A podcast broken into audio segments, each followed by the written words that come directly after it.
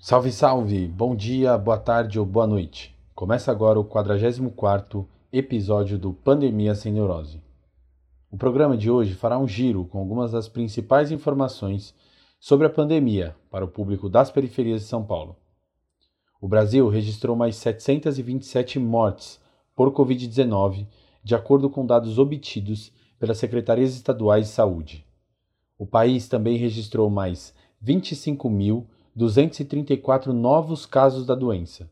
Agora, são 58.314 mortes e 1.368.195 pessoas infectadas pela Covid-19. São Paulo teve o registro de 60 novos óbitos e chegou à marca de 14.398 mortes. A cidade também marcou mais 3.408 novos casos de Covid-19, alcançando o índice de 275.145 pessoas infectadas. Uma das maneiras encontradas pelo poder público para reduzir esses casos é por meio do uso da máscara. Para estimular o uso da proteção por parte das pessoas, o governo do estado de São Paulo pretende multar cidadãos e estabelecimentos que descumprirem a obrigatoriedade do uso da máscara. A determinação começou a valer a partir do dia 1 de julho, quarta-feira. Os bares e comércios serão multados em 5 mil reais por pessoa sem o uso da máscara dentro do estabelecimento. Se a situação se repetir em outro dia, a vigilância sanitária aplicará nova multa.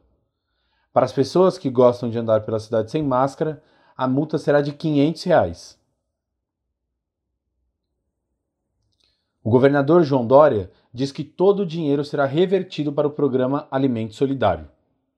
De acordo com pesquisa feita pelo próprio governo de São Paulo, 97% das pessoas da capital adotaram o uso da máscara e 93% no interior. A prefeitura não soube informar o que fará com as pessoas que usam a máscara na rua de maneira inadequada. Vale lembrar que máscara não é colar, enfeite ou brinco. Deve ser utilizada para proteger a boca e o nariz, sempre. Mas vale a pergunta: ao invés de multar, não valeria a pena a prefeitura se esforçar em distribuir máscaras gratuitas? Bom, Mudando de assunto, mas não muito, o hospital de campanha do Pacaembu encerrou o atendimento a pacientes da Covid-19. O local tinha 200 leitos para receber pessoas infectadas em estado moderado.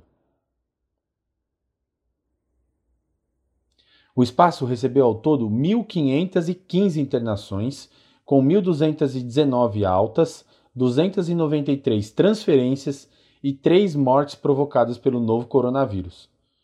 Os doentes foram assistidos por 588 profissionais, resultando em 43.985 exames laboratoriais,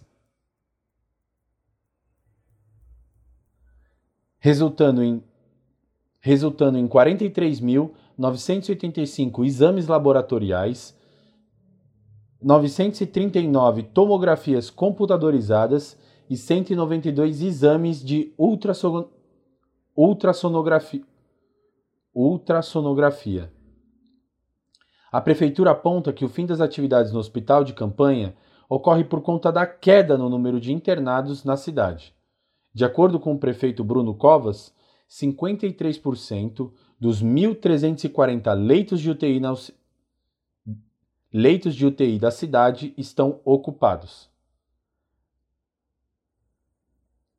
Mas sabemos que ainda há um número de pessoas infectadas. Mas sabemos que ainda há um alto número de pessoas infectadas pelo vírus nas periferias da cidade.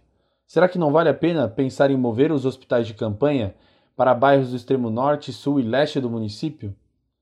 Por último, e não menos importante, uma pesquisa divulgada pela Folha de São Paulo aponta que professores estão receosos com o retorno das aulas para 57% de diretores de escolas públicas e privadas, as equipes não estão prontas para receber os alunos. Os motivos são infraestrutura das unidades, defasagem de aprendizado pelo ensino remoto, adaptação às novas regras de isolamento e os impactos emocionais da quarentena. De acordo com, de acordo com o estudo, 30% dos professores consideram que o ensino remoto está sendo péssimo ou ruim, e 33% descrevem o ensino como razoável. A pesquisa também aponta que 44,9% que 44,9% dos professores dizem que poucos alunos estão acompanhando as atividades à distância. O número sofre uma variação grande entre os ensinos privado e público.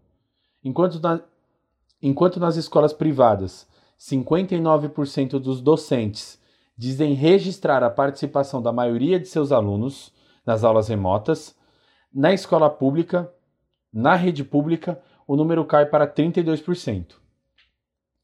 A pesquisa sinaliza que os professores não estão preparados com os traumas particulares e os traumas vividos pelos alunos, com a perda de amigos e parentes. Segundo o estudo, 28% dos professores avaliam que sua saúde mental está péssima ou ruim durante a pandemia. Segundo o estudo, 28% dos professores avaliam que a sua saúde mental ficou péssima ou ruim durante a pandemia.